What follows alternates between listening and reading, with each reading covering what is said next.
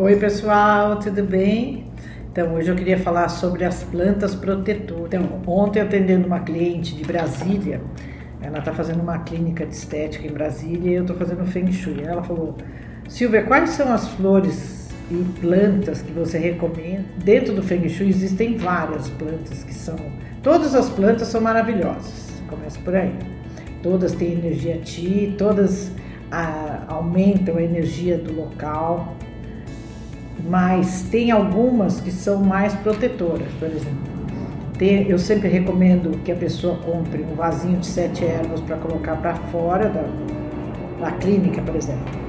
Na entrada da clínica, num cantinho, um vaso bem arrumado, bonito, que tenha guiné, arruda, manjericão, alecrim, Comigo ninguém pode, espada de São Jorge. Se eu esqueci algum, eu vou escrever depois para vocês direitinho. Outra coisa que eu recomendo na entrada do, da casa ou do, da clínica ou escritório, o Lírio da Paz, que o Lírio da Paz é o Spatifilus. Ele é super protetor, ele consegue, ele é muito bom contra inveja, contra mal olhado, contra energias negativas, energias densas. Mesma coisa o vaso, o vaso de sete ervas, porque o vaso de sete ervas ele filtra toda a energia negativa que entra no local, não entra porque ele filtra logo ali na entrada. Para colocar dentro da clínica, eu, eu sempre aconselho flores que durem bastante, tipo orquídeas brancas, porque não interfere em nada na decoração do ele é perfeita para qualquer local que você for colocar, até no seu quarto você pode dormir com orquídea, porque normalmente as pessoas não recomendam dormir com flores no quarto, mas a orquídea não tem esse, esse problema. A orquídea ela só limpa o oxigênio e, é, e ela é muito auspiciosa para é a, a, a flor da pureza, da beleza, da união, da sexualidade e também da, da pureza, da limpeza. Então, para a clínica, por exemplo, que é essa, que é essa moça que vai abrir essa clínica de estética em Brasília, eu falei para ela, é perfeito para você usar vasos ótimas e fora que dura assim duas, dois, três meses dentro de casa, perfeito. Feng Shui ama as orquídeas. Outra coisa muito boa também para você ter nas entradas tanto na entrada principal quanto na entrada de serviço, são as pimentas. As pimentas, elas são muito protetoras. Elas protegem contra o mal olhado, contra o olho gordo, contra a inveja, ciúmes, cobiça. É são maravilhosas. Põe na sua casa, por exemplo, na entrada da casa, na entrada de serviço. E se você vê que ela começa a murchar, você tem que retirar.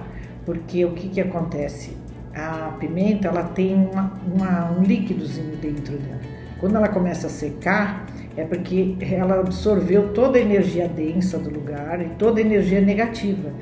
E isso é maravilhoso, é um filtro maravilhoso e natural que a gente tem na natureza, né? Deus é perfeito, né? Tudo que ele fez, ele fez para nos ajudar. Nas plantas você tem a maioria das curas das doenças.